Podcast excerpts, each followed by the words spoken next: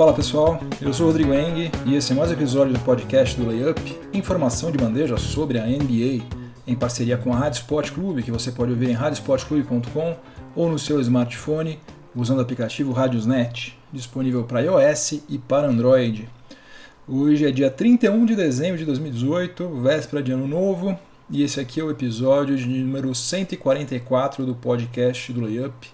Eu estou gravando isso aqui usando um ventilador, porque está de novo um calor insuportável em São Paulo. Então, se você estiver ouvindo um chiadinho lá no fundo, não fique paranoico, porque o barulho está vindo do seu fone de ouvido, está vindo daqui do meu estúdio improvisado. Mas vamos lá, vamos falar sobre qual vai ser a pauta de hoje. No primeiro período, eu vou fazer aquele nosso tradicional resumão do cenário atual da NBA, com as principais mudanças que a semana 11 proporcionou, em especial para o Milwaukee Bucks, que é o atual líder não apenas da Conferência Leste, mas de toda a NBA.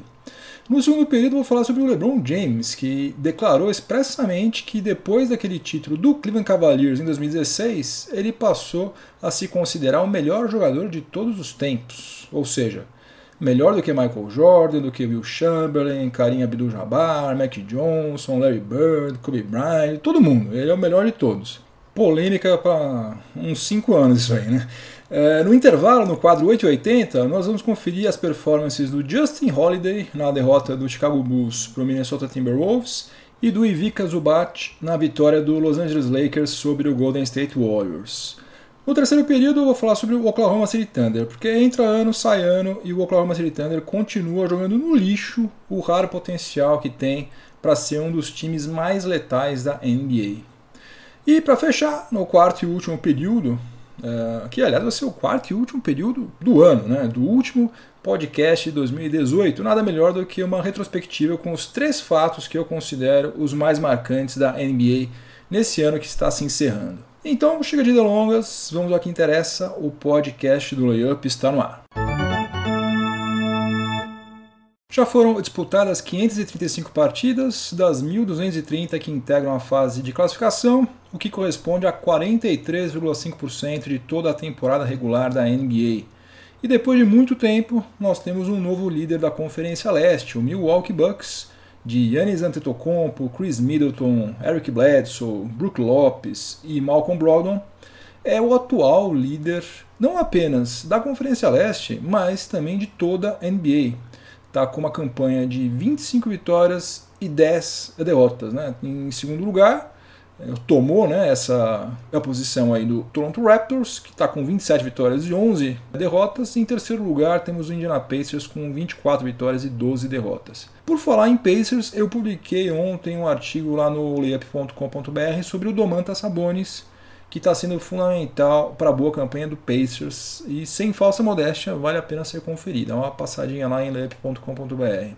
Mas voltando a falar sobre o Bucks, somente quatro vezes desde que a franquia foi fundada, lá em 1968, em quatro temporadas o Bucks chegou na 35ª partida com campanha melhor do que esta campanha atual. Isso aconteceu em 1970-71, quando aliás o Bucks conquistou o seu único título e nas três temporadas consecutivas, sendo que em 1973 e 74 também chegou às finais, só que acabou perdendo para o Boston Celtics em sete partidas. Esse time do Bucks contava com Karim Abdul-Jabbar a 1 milhão por hora, né, jovem ainda, e Oscar Robertson em final de carreira. Só que o final de carreira dele foi com médias de 16,3 pontos, 4,9 rebotes e 7,5 assistências por partida, né? nada mal. Então os prognósticos para o Milwaukee Bucks nessa temporada aqui são bem animadores, né? principalmente porque o pessoal que faz aquela análise é, de quais times têm os calendários mais complicados e quais têm os mais fáceis até o final da fase regular estão é, apontando o Bucks como o time com o terceiro calendário mais sopa no mel de toda a NBA, perdendo somente para os calendários do Utah Jazz e do Toronto Raptors, que são os dois considerados os mais fáceis de toda a NBA. Se o Bucks continuar nesse top 3 aí do, do leste até o final, eu acho muito difícil que o Yannis Antetokounmpo não seja eleito MVP e que o Mike Budenholzer é, deixe de ganhar outra vez o plano de Coach of the Year. Né? Embora o páreo para esses dois prêmios aí seja, sejam muito duros, né? mas esses dois caras aí vão ser concorrentes fortíssimos. Dois destaques negativos no leste, sem falar nas campanhas horríveis de Cavs, Knicks e Hawks. Né? O Detroit Pistons, que perdeu 7 das últimas 10 partidas e está a um passo de cair fora da zona de classificação para os playoffs. Eu achava que o Dwayne Casey ia dar jeito nesse time, mas olha, com o Red Jackson, com um aproveitamento de 39,3% nos arremessos de quadra e 33,3% nos três pontos, e o que é pior de tudo, eu acho, um armador que tem média de 4,4 assistências por partida, aí não tem jeito, né? E tudo bem que essa aí não é a única falha na montagem do elenco do Pistons, mas é a mais grave de todas, né? E a mais evidente também. Por isso não dá para entender como que o tempo passa e ninguém faz nada. Reggie Jackson não tem condição de ser armador titular de um time que queira ser competitivo, né? Ele pode ser um ótimo reserva, como estava começando a ser lá no Oklahoma City Thunder, mas para ser a cabeça de uma franquia da NBA não tem a menor condição. E a outra decepção do leste, sem dúvida nenhuma, é o Washington Wizards, né, que possui o mesmo retrospecto de três vitórias apenas nos últimos dez jogos, só que está numa situação ainda mais complicada, porque a sua principal estrela, o John Wall, vai precisar se submeter a uma cirurgia no calcanhar esquerdo e só deve voltar ao combate dentro de no mínimo seis meses. Ou seja, a temporada 2018-2019 acabou para ele e, consequentemente, para o Washington Wizards também. O, time da capital norte-americana está com campanha de 17 vitórias e 23 derrotas. E acho que só um milagre vai conseguir é, fazer com que esse time suba na tabela. Até porque o principal reforço para essa temporada, Dwight Howard, operou a coluna e só vai poder é, jogar novamente depois do All-Star Break, ou seja, lá para fevereiro. Scott Brooks, o técnico, né, não conseguiu fazer milagre quando ele tinha Westbrook, Duran, Ibaka, Harden lá no Oklahoma City Thunder. Eu duvido muito que ele faça milagre agora com Bradley Beal, Otto Porter Jr. e Jeff Green. E no Oeste, o Denver Nuggets vai se segurando na primeira colocação, apesar dos vários desfalques. Né? Jamal Murray acabou de marcar 46 pontos numa vitória sobre o Phoenix Suns, apenas dois pontos abaixo do seu career high. Nikola Jokic continua jogando fino da bola e o Juan Hernan Gomes, espanhol, está se consolidando como um excelente stretch four, né, com um aproveitamento de 43,1% nas bolas de 3 pontos. E em segundo lugar está o Golden State Warriors, que só está administrando a temporada para chegar inteiro nos playoffs.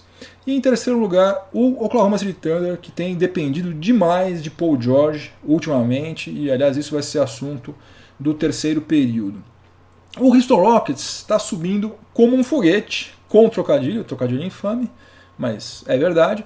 Venceu nove das últimas dez partidas e já está em quinto lugar, com o Barba mais encapetado do que nunca. E o rival San Antonio Spurs chegou à zona de classificação para os playoffs. Essa briga na Conferência Oeste está mais sanguinária do que nunca, mas eu aposto que o San Antonio Spurs consegue igualar o recorde de 22 participações consecutivas na pós-temporada que pertence ao Philadelphia 76ers. A franquia dos Sixers começou essa sequência em 1950, quando ainda se chamava Syracuse Nationals, e encerrou só em 1971, depois de ter sido duas vezes campeã da NBA. A diferença é que nesse mesmo intervalo de tempo, numa liga com muito mais times, o Spurs foi cinco vezes campeão, né, não somente duas vezes.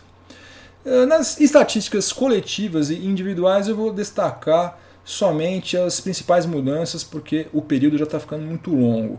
O Houston Rockets desbancou o Golden State Warriors por uma diferença irrisória, mas não interessa, desbancou, e agora é o atual líder da NBA em offensive rating. O Indiana Pacers segue liderando em defensive rating e o Milwaukee Bucks em net rating com folga sobre o segundo colocado, que é justamente o Pacers. E nas estatísticas individuais, a única mudança foi que Seth Curry, eu disse Seth Curry, não Stephen Curry. O Seth Curry, irmão do Stephen Curry, é o atual líder da NBA em aproveitamento nos arremessos de 3 pontos, com 50% cravado.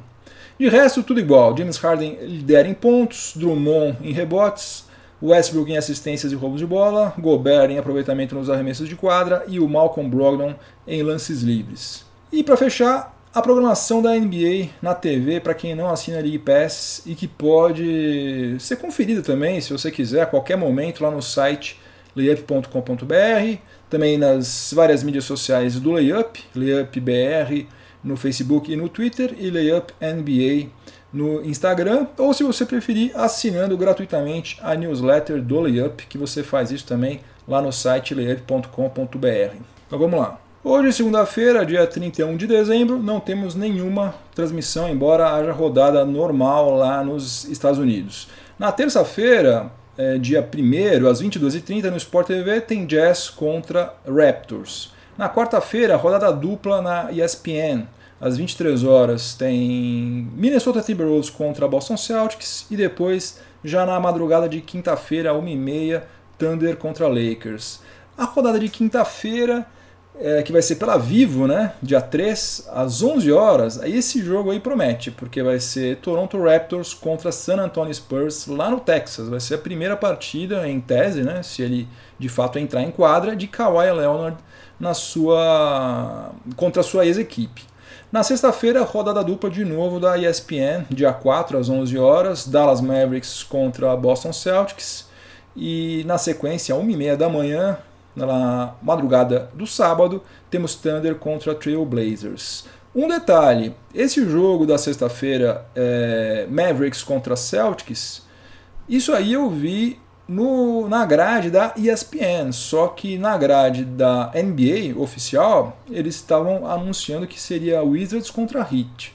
Eu estou confiando mais na informação da ESPN, que raramente falha, mas fica aqui a ressalva.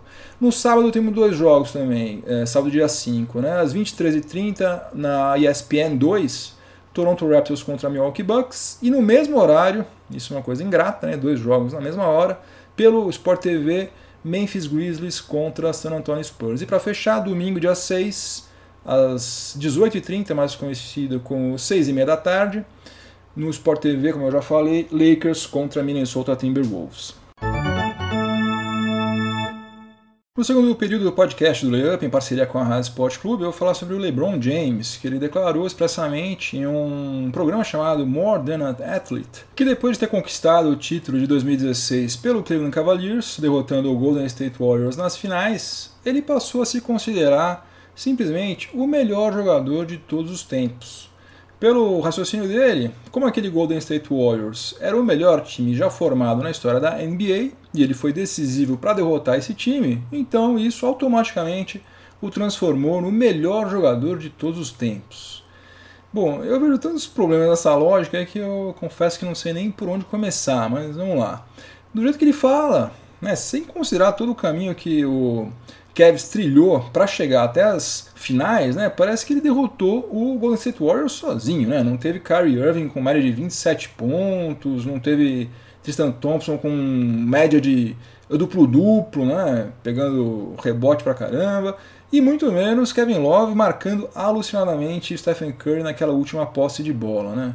O torcedor do Cavs, aliás, que tem bronca, ou tinha bronca do Kyrie Irving por ele ter pedido para ser trocado, é, depois de ouvir isso aí que o LeBron falou, talvez entenda melhor as razões pelas quais Kyrie Irving pediu para picar a mula, né? Porque o cara achar que ele ganhou aquele jogo sozinho lá, ou aquele título sozinho, é brincadeira, né?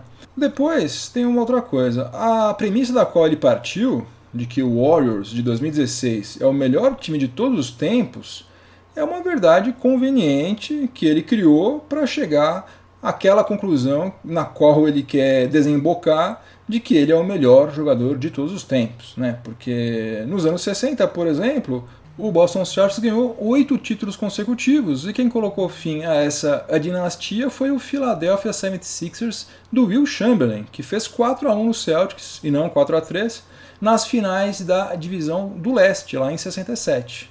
O Wilt derrotou um time que tinha vencido oito títulos consecutivos, enquanto LeBron James venceu o Warriors, que só tinha sido campeão em 2015. Só um título.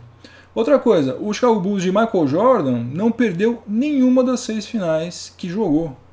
O Lakers de Kobe e Shaq, que é o último time tricampeão legítimo, né? parou no San Antonio Spurs nas semifinais de conferência lá em 2003, perdendo por 4 a 2. Então vamos com calma, porque eu não me lembro de ninguém assumir o posto de melhor jogador de todos os tempos por causa dessas vitórias aí.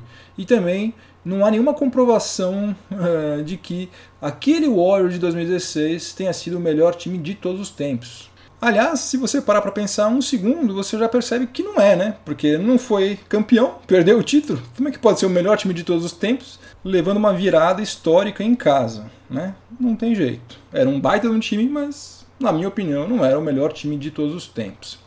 A verdade é que desde o começo da carreira, LeBron James tem essa, essa necessidade de autoafirmação, né? Bastou uma matéria publicada lá na Sports Illustrated em 2002 quando ele ainda estava no high school, chamando ele de King James, né, fazendo uma brincadeira apenas, né, para ele próprio assumir oficialmente esse apelido. Ele falou: opa, gostei disso aqui, King James, agora daqui para frente eu sou King James. E outra coisa, com ele tudo tem que ser diferente, né? Aquele ritual egocêntrico com pó de giz antes de todas as partidas aí durante anos. Agora ele tá mais leve, né? De vez em quando ele faz, às vezes não faz, ou faz, mas não joga tudo para cima. Aqueles chiriquinhos em todas as faltas que marcam contra ele, né? Como se ele fosse infalível, né? É, aquela presepada para anunciar que ele ia pro, pro Hit lá em 2010. Aquele discurso de apresentação dele, junto com Dwayne Wade, com Chris Bosch, quando ele disse que eles não iriam ganhar apenas um título, nem dois, nem três, nem quatro, nem cinco, enfim, parecia que eles iam dominar que nem o Celtics fez lá nos anos 60. No final das contas ganharam dois títulos, que já foi uma coisa incrível, mas é, tudo com ele tem que ser diferente. Né? Ele tem passado a carreira inteira fazendo questão de ser notado, né? sempre puxando brasa para a sardinha dele. O que, aliás, deu muito certo, né? porque ele é um fenômeno da mídia mundial do ponto de vista marqueteiro, o cara tá no caminho mais do que certo. Né? Isso aí deu certo, ele está repetindo. Agora vai ficar todo mundo falando sobre LeBron James durante meses por conta disso. O cara é muito esperto. Mas para mim, quando alguém é o melhor em alguma coisa, seja lá que coisa for, o reconhecimento tem que vir naturalmente, né? Foi assim com Michael Jordan, numa época em que não tinha mídia social para levantar o nome de ninguém. Né? Foi assim com Muhammad Ali, com Pelé e com tantos outros atletas aí que não precisaram fazer lobby para alcançar essa condição aí de melhor de todos os tempos. Eu só acho uma pena que isso aconteça com ele, porque cada vez que ele faz uma dessas aí, em vez dele somar pontos nessa corrida que ele disputa no mundo da fantasia com o Michael Jordan, na verdade ele perde pontos. Né? Ele está tentando somar, mas ele, na verdade eu acho que ele perde. Né? Ele macula, de certa forma, tudo de absolutamente incrível que ele já fez. Porque era só ele ficar quietinho que o reconhecimento ia vir de forma natural, espontânea, e daí ia ter muito mais valor do que assim, né? Com ele mesmo tecendo elogios a si próprio, fazendo propaganda de si próprio aí, como se ele precisasse disso. Ele não precisa disso. Né? Isso que é o mais incrível de tudo. Chegamos ao intervalo do podcast do Layup em parceria com a Rádio Sport Clube. Hoje é o dia do quadro 880, onde eu destaco uma performance horrorosa, que é a performance 8, e uma performance excelente, que é a performance 80. E o 8 da semana 11 foi para o Justin Holiday, alarmador do Chicago Bulls, no vareio sofrido em casa para o Minnesota Timberwolves por 119 a 94. O irmão mais velho do trio de jogadores, dos irmãos Holiday, os três estão na NBA, o Justin Holiday deu vexame. Ele converteu apenas um arremesso de quadra em 11 tentativas, o que representa um aproveitamento de 9,1%. Ele atuou durante 29 minutos e saiu de quadra com apenas dois pontos marcados. Nas últimas 11 partidas, o Justin Holiday está com aproveitamento de 30,3% nos arremessos de quadra e de 25,4% nos chutes de 3 pontos, uma verdadeira catástrofe. Né?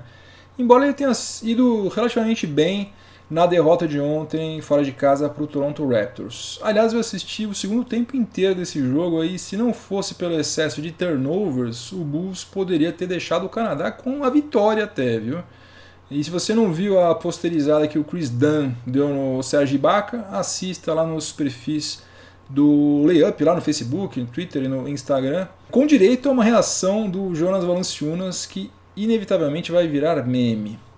Uh, menção honrosa para o nosso amigo Russell Westbrook, né, que converteu apenas 4 arremessos em 22 tentativas na derrota para o Dallas Mavericks, com 0 de 8 nos três pontos, não tendo acertado um único arremesso de quadra no último período. E o 80 da semana 11 foi para o Ivica Zubat, o pivô do Los Angeles Lakers, que na vitória sobre o Golden State Warriors no dia de Natal converteu 9 dos 10 arremessos de quadra que ele tentou, 90% de aproveitamento, portanto. Ele saiu de quadra com 18 pontos, 11 rebotes, 2 assistências e 2 bloqueios, além de ter o maior plus-minus da partida, mais 25. O Zubat vinha de três ótimas partidas, incluindo essa, mas em seguida ele fez duas partidas muito ruins. Primeiro contra o Sacramento Kings e depois contra o Los Angeles Clippers. E acabou mofando no banco na partida de ontem, novamente contra o Kings, que dessa vez terminou com vitória do Lakers.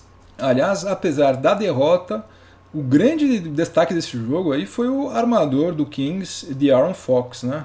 Acho que é o principal candidato ao prêmio de Most Improved Player dessa temporada. O menino tá jogando demais.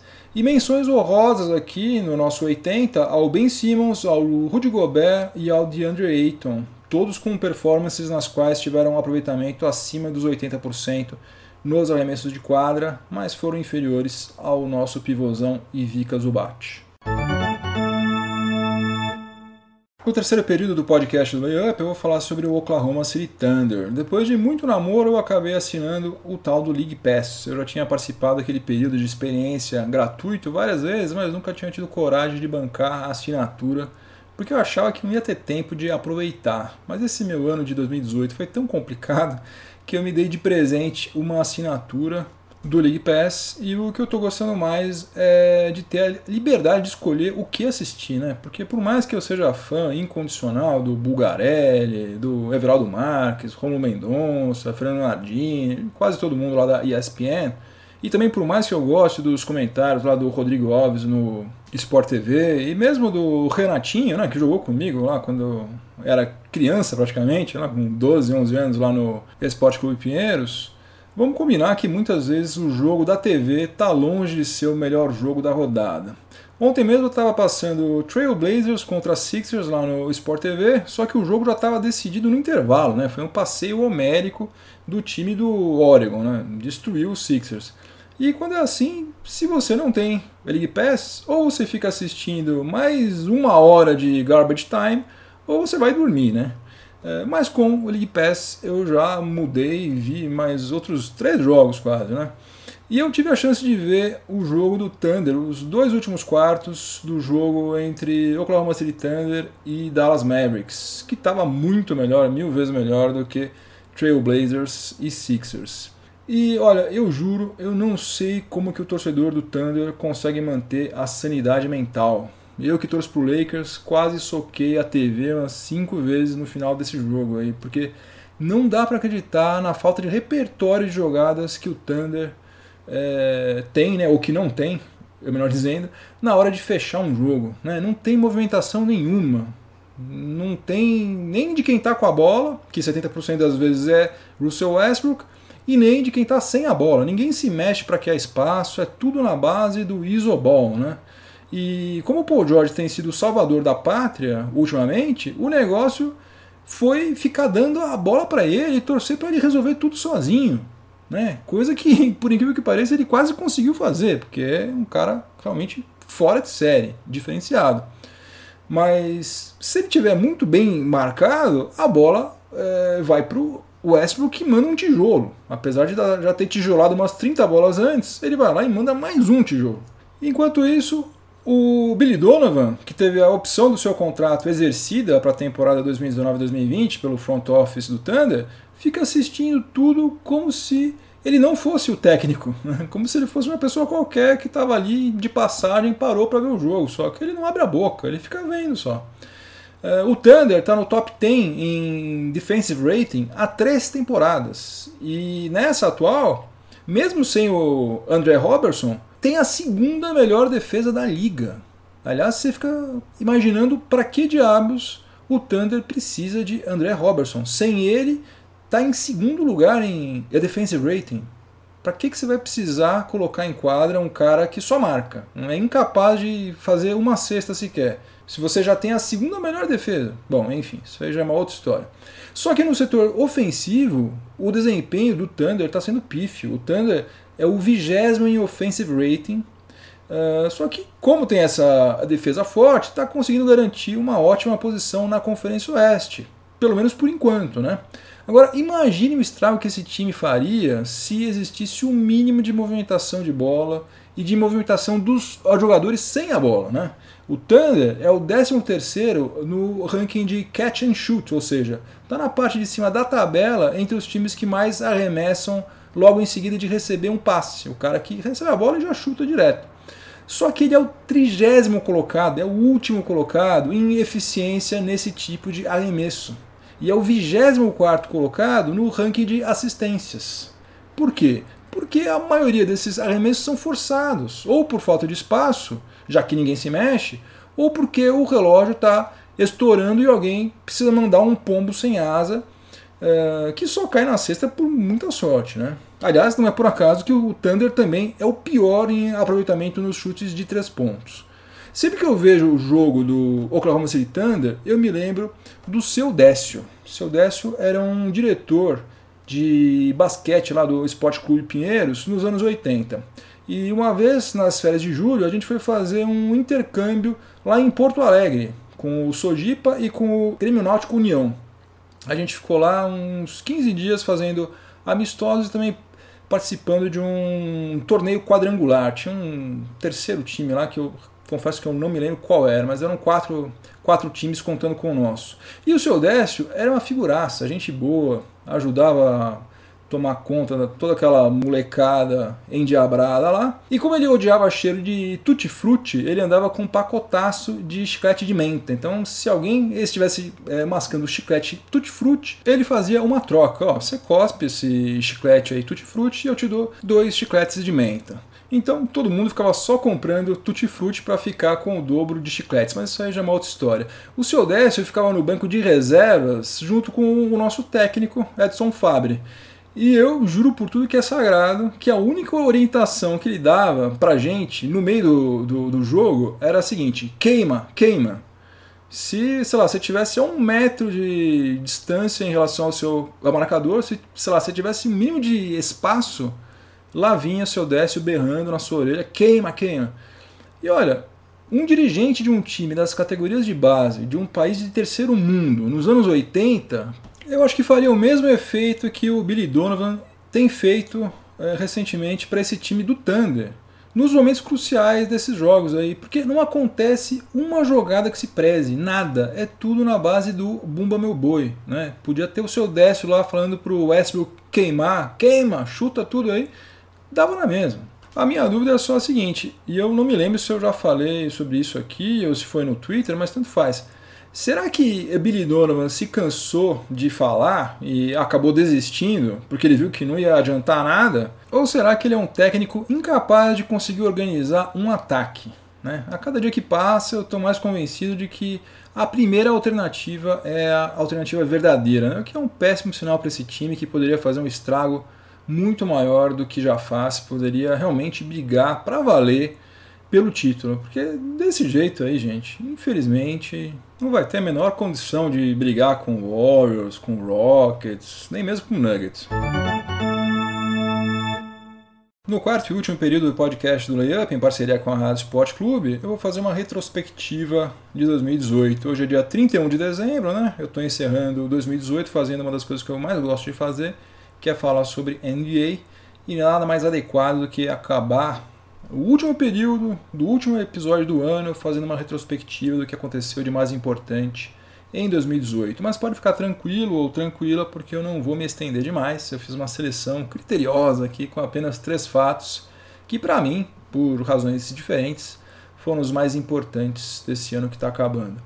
E a ordem aqui, na verdade, não importa. Eu acho os três fatos, eh, acho que os três têm a mesma magnitude. Primeiro que eu vou mencionar é o LeBron James ter saído da Conferência Leste pela primeira vez na sua carreira. Né? Isso aí foi um marco na história da NBA. E note que não estou considerando relevante que ele tenha ido para o Lakers, mas sim que ele simplesmente saiu do leste. Né? Se ele tivesse ido para o Phoenix Suns, para o Los Angeles Clippers ou para o Sacramento Kings, a mudança teria sido tão importante quanto foi porque por oito anos consecutivos, pelo menos, o LeBron James mandou na Conferência Leste. Né? 15 times ficaram completamente à mercê dele, e aqui eu falo 15 e não 14, porque mesmo o time que contrata o LeBron James também fica à mercê dele. A Conferência Leste ficou agora sem ele totalmente em aberto, né? com pelo menos quatro times tendo reais chances de chegar às finais: Milwaukee Bucks, Toronto Raptors Indiana Pacers e Philadelphia 76ers. O que eu acho que é muito saudável para a nossa NBA. Outra coisa saudável também foi, agora sim, o fato dele ter ido sozinho, entre aspas, para o Lakers. Porque se ele tivesse ido para o Warriors, para o Rockets, para o Thunder ou mesmo para o Denver Nuggets, eu acho que a gente estaria apenas presenciando a transferência daquele mesmo problema que havia no leste para o oeste, porque é, com o LeBron James, qualquer um desses quatro times aí teria condições de dominar o, Oeste pelas próximas três ou quatro temporadas.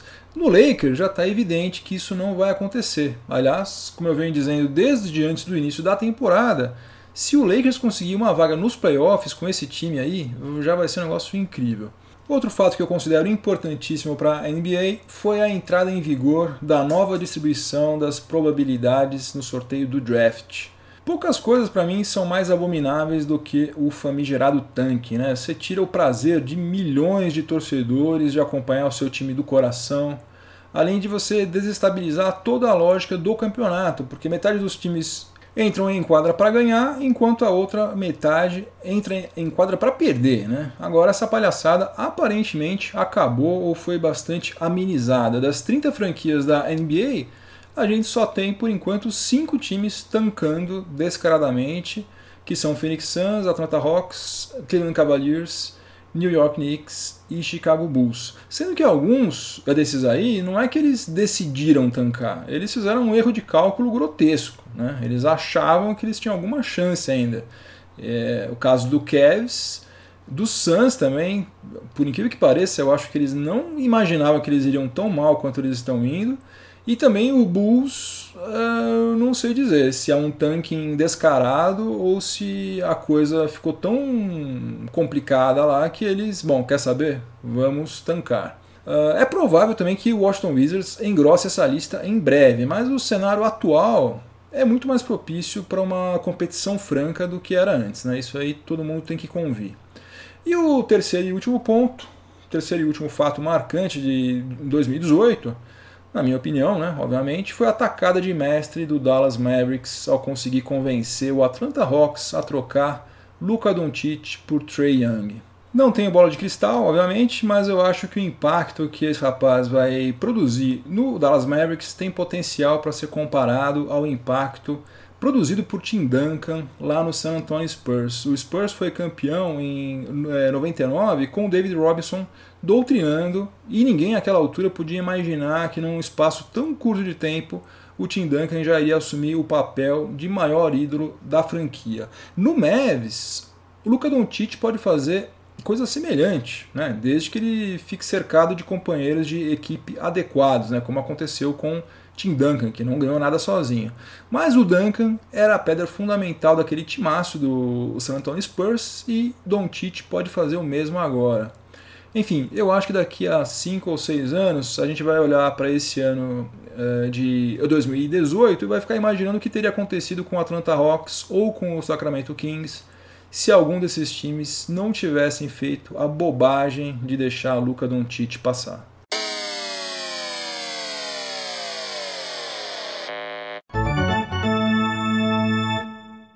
Meu game winner não caiu, então vamos para o overtime, prorrogação aqui, porque saiu os melhores jogadores da semana 11. Então, na Conferência Leste foi o Yannis Antetokounmpo do Milwaukee Bucks, né? com médias de 30,7 pontos, 12,7 rebotes, 7 assistências e o Milwaukee Bucks venceu todos os três jogos que fez na semana 11.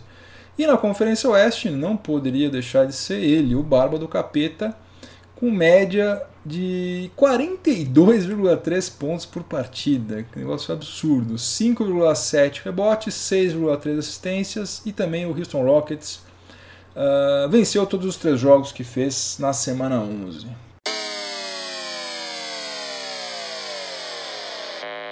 Fim de jogo, game over, acabou mais um episódio do podcast do Layup, o último de 2018. Quero agradecer a todo mundo que é, me ouviu esse ano inteiro, agradecer o pessoal da Rádio Sport Clube, em especial o Eduardo Bianchi, agradecer Vinícius Lima, colaborador lá do Layup, e também o Luiz Augusto.